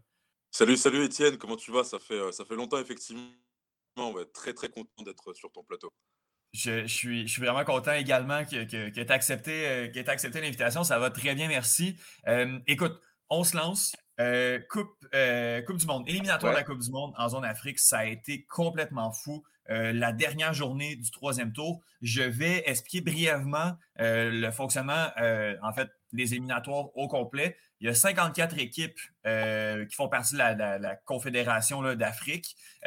C'est là-dessus, il y a, je pense qu'il y a 40, non, il n'y a pas 40, il y a 28 équipes. J'imagine les 28 équipes les moins bien classées. Euh, dans le premier tour qui euh, s'affrontent sur euh, une rencontre aller-retour. après ça, il y a un deuxième tour. Il y a, je crois, il y a une dizaine de groupes environ. non, en fait, il, doit y avoir huit groupes. Non, dix groupes, c'est ça. Il y a dix groupes. et puis là, c'est là que ça joue beaucoup. Dix groupes de quatre équipes. Qui s'affrontent. tout le monde joue six rencontres, deux matchs contre chacune des autres équipes du groupe. La première équipe de ce groupe-là se qualifie au troisième tour et les trois autres sont éliminés. C'est là que ça, ça, joue le, le, plus gros, en fait, parce que, bon, en fait, il y a toutes les équipes, lorsqu'il y a un gros filtre qui se fait là. Et finalement, on termine avec 10 équipes qui euh, s'affrontent dans un match aller-retour. Et c'est de ça qu'on parle. Il y a eu euh, les confrontations Égypte, Sénégal, Cameroun, Algérie, Ghana, Nigeria, République démocratique du Congo, Maroc, Mali et Tunisie. Euh, la dernière journée a eu lieu, je crois, au courant de la semaine dernière, pendant la dernière pause internationale, et ça a été mm. complètement fou. C'est pour ça que tu es avec nous, Gooms. Euh, qu'est-ce que tu. Quel est le match qui t'a le plus marqué de ces cinq-là, en fait? Waouh! Là, Étienne, tu me poses une question euh, piège, parce qu'il y en a plusieurs quand même qui m'ont marqué honnêtement.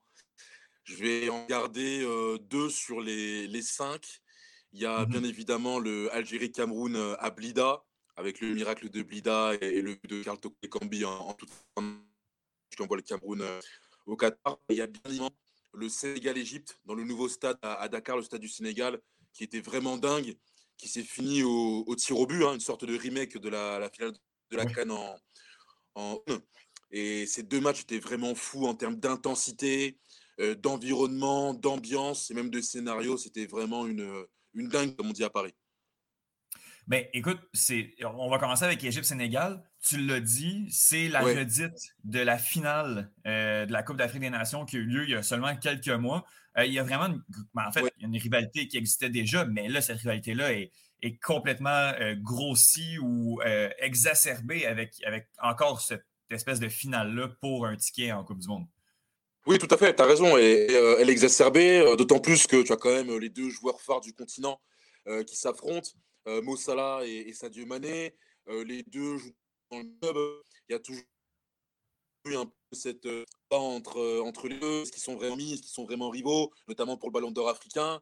Et, et, là, justement, le scénario, il est tragique, parce que c'est Sadio Mané qui envoie les Lions de la Teranga au Qatar, et c'est Salah qui rate son tir au but. Donc mmh c'est vrai que ça a encore alimenté un peu le, le, récit. Et puis, et même quand tu regardes le, stade, et vraiment, je vous invite, amis canadiens, et amis de la diaspora sénégalaise Montréal, à, à, regarder le match et éventuellement visiter ce stade. Et vraiment, qui reproduit un peu les stades qu'on a en Angleterre en termes d'ambiance, avec un bruit sonore qui est assourdissant et qui a fait de ce match l'un des, des meilleurs de l'année.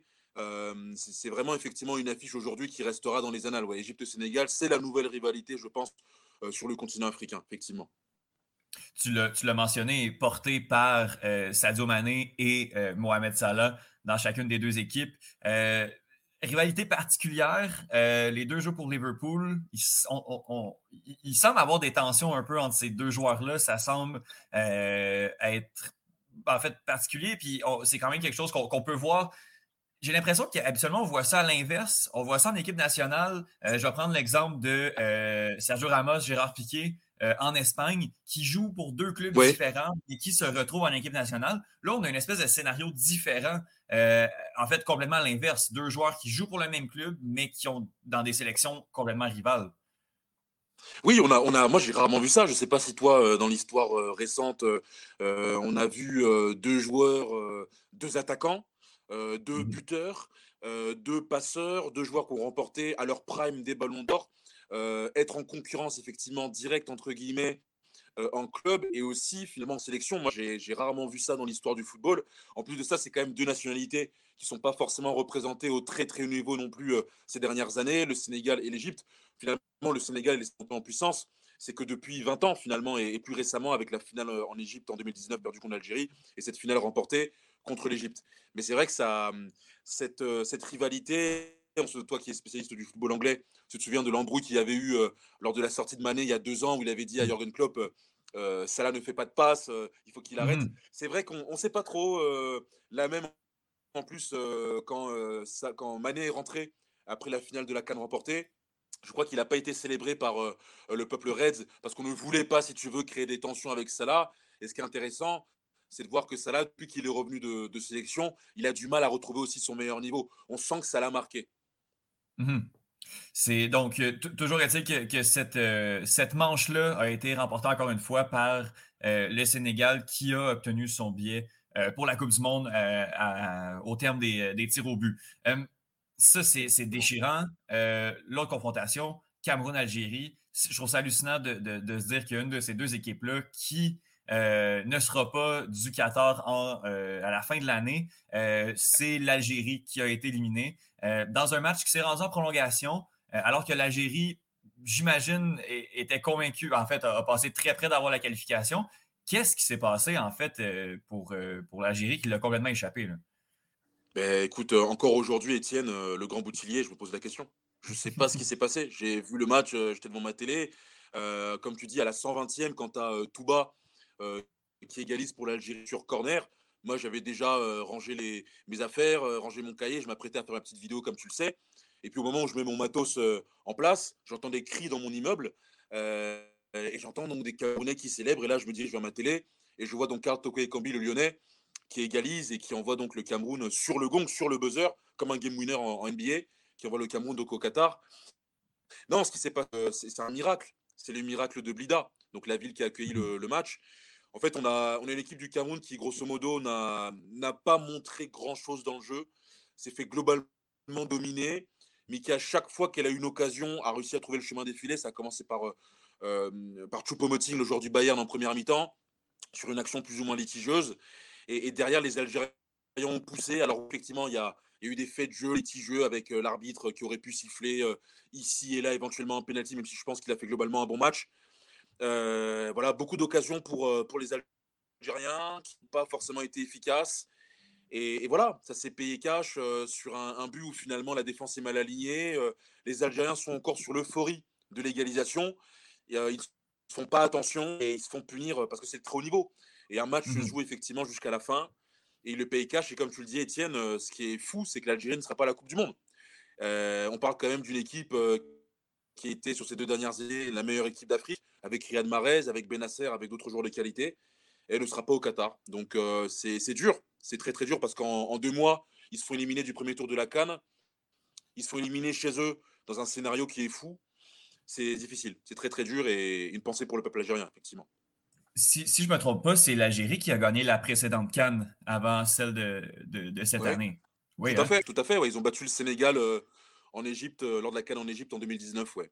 Tout à fait. Donc, on, donc, on a un, scénario qui, je trouve, est très similaire à celui de l'Italie, avec euh, une équipe qui, est championne ou qui était championne de son continent il y a, en fait, à la dernière compétition et qui rate les deux dernières Coupes du Monde, euh, l'Algérie n'était pas là en 2018 non plus, ne sera pas en 2022, malgré le fait qu'en compétition euh, continentale, on a été champion il y a, trois ans. Totalement d'accord avec toi, Étienne. L'analogie, euh, la comparaison, elle est, très bonne. Très bonne mm. analogie. Et en fait, ça, te montre bien que le football, quoi qu'on dise, n'est pas une science exacte. Parce que quand moi, je, je cette double confrontation Algérie-Cameroun, moi, je voyais quand même l'Algérie globalement favorite, surtout après sa victoire à, à, à Douala au Cameroun moi, je voyais l'Algérie s'imposer à Blida facilement. Et c'est pas ce qui s'est passé. Parce que, voilà, il y, a pas mal d'éléments. Il y a Riyad Mahrez, il faut quand même le rappeler, qui est passé à côté. Le meilleur buteur de City, qui, sur cette double confrontation, a eu beaucoup de mal. Paris à la Cannes, il n'a pas su gérer son statut de, leader, on va dire, de cette équipe algérienne, lui qui avait quand même brillé lors de la Cannes, justement, en Égypte, remporté par les Fenech. Donc il y a eu beaucoup d'éléments, je pense, qui ont fait que l'Algérie n'a pas su voilà, closer, comme on dit, le deal. Mais encore une fois, comme mhm. tu le dis, c'est dommage. Dommage de ne pas avoir une telle sélection avec de tels joueurs euh, au Qatar.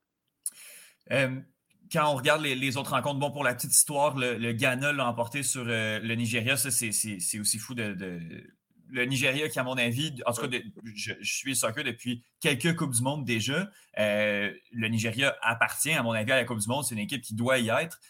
ça, c'est quand même, sans revenir nécessairement sur le match, de voir que le Nigeria ne sera pas à la Coupe du Monde, ça aussi, c'est quand même gros. Non, c'est choquant, Étienne. C'est choquant, surtout quand tu vois le réservoir de joueurs. Toi qui suis la première ligue, le nombre de joueurs d'origine nigériane ou euh, qui jouent pour la, qui sont nigérians tout court. Moi, je pense mmh à la diaspora notamment. Donc, euh, je pense notamment à euh, Ikene Acho, à Leicester. Je pense à Wilfried Didi. on peut mmh également parler de Victor Osimhen, l'attaquant du, du, Napoli. C'est une équipe avec un gros réservoir, avec des joueurs de qualité. Et pareil, de ne pas l'avoir au Qatar, c'est une grande désillusion. Surtout qu'elle s'incline et se fait éliminer par une équipe du Ghana euh, qui avait montré euh, beaucoup de fébrilité lors de la Cannes euh, au Cameroun, qui avait été éliminé au premier tour, avec une génération qui était aussi en, bout, de, en bout de cycle, avec les frères Ayou notamment. notamment, je crois que tu connais Jordan qui joue à Crystal Palace. Mmh c'est vrai que moi, j'étais globalement étonné. Après, il y a bien évidemment eu les événements post-match avec l'envahissement du stade, les tensions avec les policiers. Bon, ça, c'est effectivement des scènes qu'on ne veut pas voir. Mais oui, grosse désillusion de ne pas voir les Super Eagles au Qatar également. Sinon, euh, il y, a le Maroc qui l'a emporté 5-2 au cumulatif contre la République démocratique du Congo. Ça, le Maroc au Canada, c'est une équipe qu'on va, euh, peut-être qu'on connaît un peu moins, mais euh, c'est une équipe qu'on va suivre au cours des, prochaines semaines, des prochains mois, à voir comment cette équipe-là va se débrouiller. Ben écoute, moi, le Maroc, c'est la, la, grande intrigue. Tu sais, le Maroc, c'est une équipe qui, globalement, depuis ces dernières années, déçoit. On attend souvent beaucoup du Maroc euh, euh, et, je pensais qu'à la Cannes, ils allaient faire un meilleur résultat que ce qu'ils ont fait, à savoir euh, mmh éliminer en quart de finale par l'Égypte en prolongation. C'est une nouvelle génération, donc avec notamment Hakimi, que tu connais, le latéral parisien. Il y a aussi Hakim Ziyech. Alors Ziyech, pour mmh. l'instant, il y a eu des problèmes avec le sélectionneur. Il a décidé de, de, ne plus jouer pour la sélection du Maroc pour plusieurs raisons. Mais il y a une belle génération de jeunes joueurs avec une très très bonne défense d'ailleurs, autour notamment d'un joueur que tu connais, toi, monsieur Première Ligue, Romain Saïs, euh, défenseur à, Wolverhampton. Euh, donc euh, voilà, à, voir, c'est un bon collectif. Après, moi, ce qui m'inquiète un peu pour les Lions de la classe, c'est l'extra sportif. Vont-ils conserver leur sélectionneur? Pas sûr. On est quand même maintenant à quelques mois de, la Coupe du Monde. Voilà, il y a, y a, pas mal de choses extra sportives qui laissent penser que cette équipe pourrait avoir quelques problèmes dans cette poule contre le Canada. Sachant en plus que euh, j'imagine qu'il y a des joueurs marocains dans la sélection canadienne, d'origine marocaine, non? Euh, dans la sélection canadienne, je ne sais pas. Je sais qu'au Maroc, le, gardien, en fait, Yacine Bounou, est né euh, à Montréal, je crois, la nationalité canadienne, mais je ne sais pas s'il y a des Marocains. Dans la sélection, je ne crois pas qu'il y, en a, en fait. D'accord. Mais je sais qu'en tout cas, à Montréal, il y a beaucoup de Marocains. Oui, oui, Ah oui, puis euh, il y, en a, il y en a qui, qui vont être déchirés là, de, de, de, voir, euh, de voir ah les deux équipes s'affronter. Ça va être aussi le dernier match. Euh, donc, possiblement ou potentiellement un, match éliminatoire et crève-cœur pour une des deux équipes qui va peut-être jouer sa qualification pour les huitièmes. On ne sait pas, le groupe va, va, rester ouvert, mais ça va être Canada-Maroc au jour 3. donc, ça aussi, ça fait déjà mal aux, aux Marocains qui vivent à Montréal. Ah ouais pour, être honnête avec toi, Étienne, je pense que c'est la poule de la mort pour moi. Vraiment, euh, ah Canada, Maroc, Croatie, euh, Belgique. Franchement, euh, ça va être très, très, très, très serré. les matchs vont être compliqués. Tous les matchs seront une finale. Et ça va être excitant à, regarder, notamment le, le Canada, le Canada-Maroc, de par le lien entre les deux pays et, les communautés. Ça va être, ça va être génial. C'est le, groupe, je ne me rappelle plus où j'ai vu ça, mais c'est le, groupe de la francophonie, mis à part la, Croatie. oui, oui pays qui, qui, qui ont comme euh, français euh, langue, euh, langue parlée majoritairement ou, langue parlée. on va terminer avec, en fait, le, Mali qui a perdu contre la Tunisie. Peut-être le match qui passe un peu moins, ou la confrontation qui passe un peu moins, sous le radar, en fait, dû au fait que pas eu énormément de buts. premier match 1-0 la Tunisie, le match retour 0-0. la Tunisie qui, encore une fois, euh, obtient son billet pour, pour la Coupe du Monde. Oui, c'est ça, c'est devenu une tradition du côté euh, de, la, de la Tunisie, des Aigles de Carthage, de euh, régulièrement se qualifier pour, pour la Coupe du Monde. double confrontation, les Tunisiens ont, fait preuve d'expérience, de maturité. c'est vrai que l'élimination du Mali est quand même cruelle. Hein. c'est sur un, CSC, un contre son camp. Je ne sais pas si tu l'as vu, Etienne, mmh contre son camp, mais il est horrible. C'est littéralement une ah passe. C'est une passe vers le gardien et la balle en fait elle rentre dans les cages. Quoi. C'est c'est horrible parce que le Mali a une génération assez, euh, assez talentueuse qui avait fait un beau parcours lors de la Coupe du Monde, je crois, des moins de, de 20 il y a quelques années, avec euh, notamment euh, un joueur que tu connais, Bissouma. le joueur de, de, Brighton, qui, est, qui, est, très prometteur. il y a également Doucouré qui joue à, qui joue à Lens. Il y a, bref, une génération de, Maliens, mais à chaque fois, il déçoit dans les grands rendez-vous, notamment à la Cannes, et là, notamment lors de cette double confrontation contre la Tunisie, qui encore une fois a fait preuve de solidité défensive, comme elle avait montré lors de, Cannes. Euh, donc oui, pour moi, c'est logique. Euh, c'est encore une fois, ce, sont des matchs euh, en mode win or, go home. Tu vois, c'est mmh il faut être, il faut faire preuve d'expérience. Et, quand tu mmh n'as pas cette expérience des grands rendez-vous, cette habitude de jouer des matchs coup près élimination directe, tu le payes cash. Et le Mali, malheureusement, on a, on a fait les frais. Donc la Tunisie autour de, autour de Skiri, autour de, de voilà, va aller au Qatar. Je sais que beaucoup de Tunisiens me suivent et donc, je les salue mmh. également euh, euh, sur ton plateau. Euh, Gums, en terminant, bon, voilà, donc les, cinq équipes qui ont leur billet Sénégal, Cameroun, Ghana, Maroc, Tunisie. ces cinq équipes sur 54 sélections, 54 pays qui, participent à, ce tour-là, alors que, bon, le, juste pour, j'ai pas les chiffres exactement pour l'Europe, mais on parle de l'Europe de d'une quinzaine d'équipes qui, 13 euh, places pour 55 sélections. Donc, on parle d'un ratio là, quasiment trois fois plus de places pour le même nombre de sélections. Euh, est-ce que tu y vois euh, une injustice au niveau des sélections africaines ou c'est simplement une question de, niveau de jeu qui fait en sorte que l'Europe se mérite peut-être plus de place parce que les équipes sont un petit peu plus talentueuses? Ah, bonne question. Bonne question parce que effectivement, on aurait tendance à parler d'injustice. Euh, mais mmh. pour revenir sur ton deuxième point, à savoir le niveau de jeu, c'est vrai que lorsque tu regardes les, derniers, les derniers parcours des équipes africaines en, compétition internationale, notamment en Coupe du Monde, bah, regarde la Coupe du Monde 2018, euh, il n'y avait aucune équipe africaine qualifiée pour le deuxième tour. Mmh. Euh, tu regardes la Coupe du Monde 2014, pareil, pas d'équipe africaine qualifiée pour le deuxième tour. Il faut revenir à la Coupe du Monde, il faut remonter à la Coupe du Monde 2010 et ce fameux Ghana, le parcours du Ghana autour de Souley Moutari et Michael Essien pour voir une équipe africaine aller jusqu'en quart de finale. À l'époque, elle avait été éliminée par le par l'Uruguay, cette main notamment de, Suarez. Mais oui, il y a, peut-être un problème de niveau, mais je pense que globalement, il y a quand même une question d'injustice.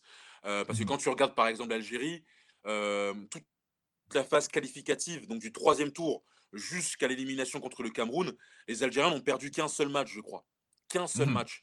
Quand tu regardes et que tu compares avec la avec l'UEFA et donc les pays de la zone Europe, tu peux perdre 3-4 matchs, te faire sauver en barrage et te qualifier pour la Coupe du Monde. Et là, je pense notamment au Portugal, voilà, Mmh qui a perdu 2-3 matchs, je crois, en poule, et qui arrive à se sauver effectivement grâce aux deux matchs contre la Turquie et derrière la Macédoine du Nord, et partir en Coupe du Monde. Moi, ce qui me dérange, Étienne, c'est que en fait, on ne peut pas mettre en valeur nos stars. Regarde Marez, il ne sera pas à la Coupe du Monde. Salah ne sera pas la Coupe du Monde. On parle quand même de Mhm. deux joueurs aujourd'hui qui font partie du top 15, top 20.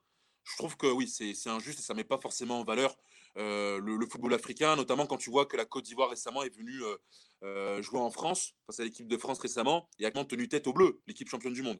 Donc oui, ça pose quand même pas Mhm. mal de questions à ce niveau-là. Je suis d'accord avec toi.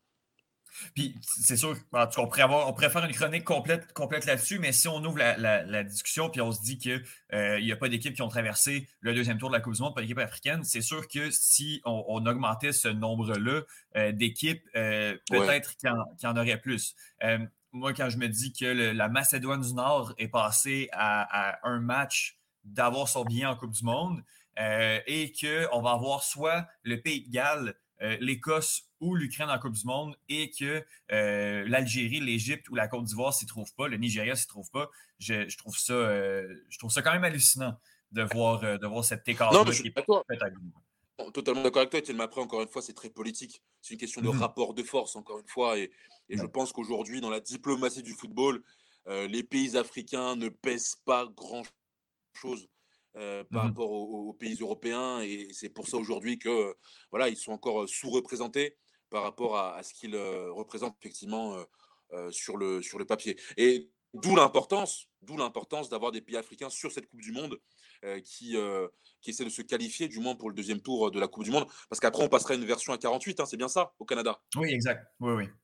Les équipes. Donc, donc voilà.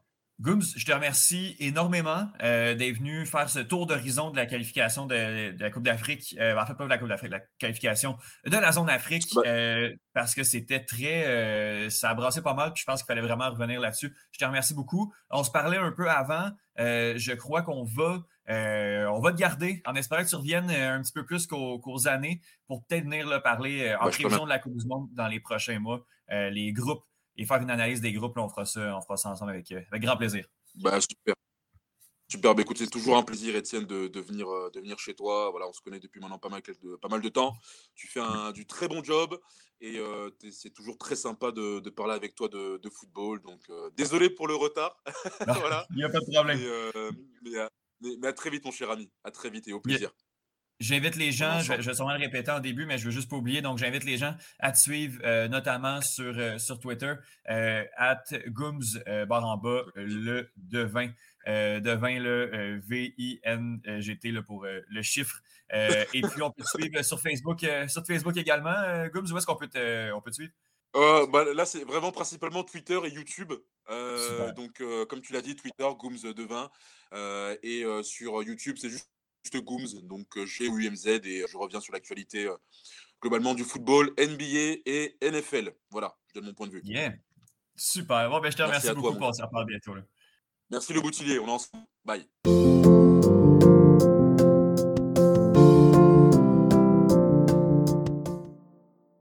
Je remercie Gooms, je remercie Johan, je remercie Benoît, ainsi que Thomas pour euh, vos euh, lumières euh, respectives. C'est toujours très apprécié. C'est le moment euh, de mes euh, prédictions pour les deux ceintures qui vont euh, être disputées ce soir du côté de l'UFC. Je vais commencer avec avec le, le- le Alexander Volkanovski contre le Korean Zombie. Ça va être vraiment intéressant. Je crois qu'on crois qu'on pense que ça va être un walk in the park pour Alexander Volkanovski. Le skill set euh, est de son côté, le talent de son côté. En fait, Volkanovski, je crois, fait tout mieux que Korean Zombie, qui n'a pas démérité son, son, son- sa chance pour le titre. Bon, remplace Max Holloway euh, à pied, non, pas à pied levé, parce que ça fait quand même quelques semaines, voire quelques mois qu'on sait que c'est Korean Zombie qui va le remplacer. Euh, mais je crois que Volkanovski va gagner, mais euh, il faut vraiment pas prendre le zombie pour acquis. Ce gars-là est hyper talentueux euh, et il est pas finissable, ou presque. Donc, euh, j'ai l'impression qu'il va offrir une, une opposition coriace, mais je crois quand même que c'est euh, l'Australien qui est, à mon avis, un des meilleurs livre pour livre présentement. Peut-être discutable avec Kamaru Usman, mais Alexander Volkanovski devrait l'emporter à mon avis. Mais faut pas prendre le Korean Zombie pour battu. Ce ce sera pas un walk in the park pour euh, pour euh, Alexander Volkanovski. Ce qui pourrait euh, être un walk in the park, ça va être Peter Yan contre Aljamain Sterling. Les, on commence à reparler du, premier combat entre les deux où on se disait que Peter Yan dominait pas tant que ça avant de donner son fameux coup de genou illégal qui a donné la ceinture à son adversaire.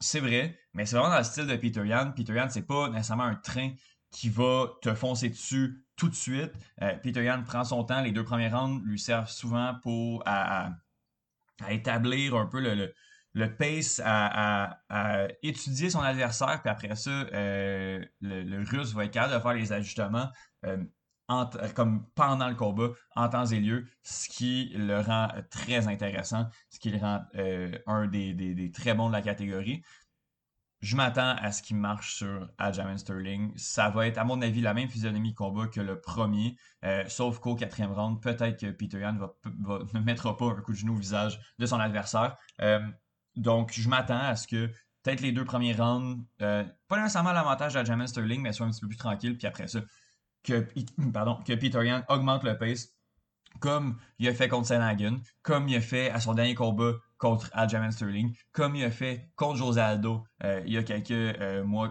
quelques années, ça fait deux ans ça. Euh, donc, je m'attends à ça.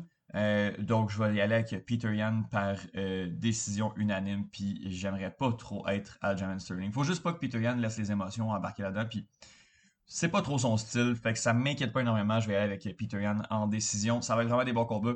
Je ne veux pas me prononcer sur Hamza Chimaev contre Gilbert Burns parce que euh, s'il n'y a pas une ceinture, puis je veux pas savoir, euh, je veux pas m'avancer sur, euh, sur ce combat-là, mais un des combats, comme Faber l'a dit, là, les plus attendus de l'année. Et justement, on va pouvoir débriefer tout ça avec Faber Glass la semaine prochaine, de, en fait en marge de l'UFC 275. Donc voilà, je m'appelle Étienne Boutier, c'était d'un bout à l'autre, et on se reparle la semaine prochaine.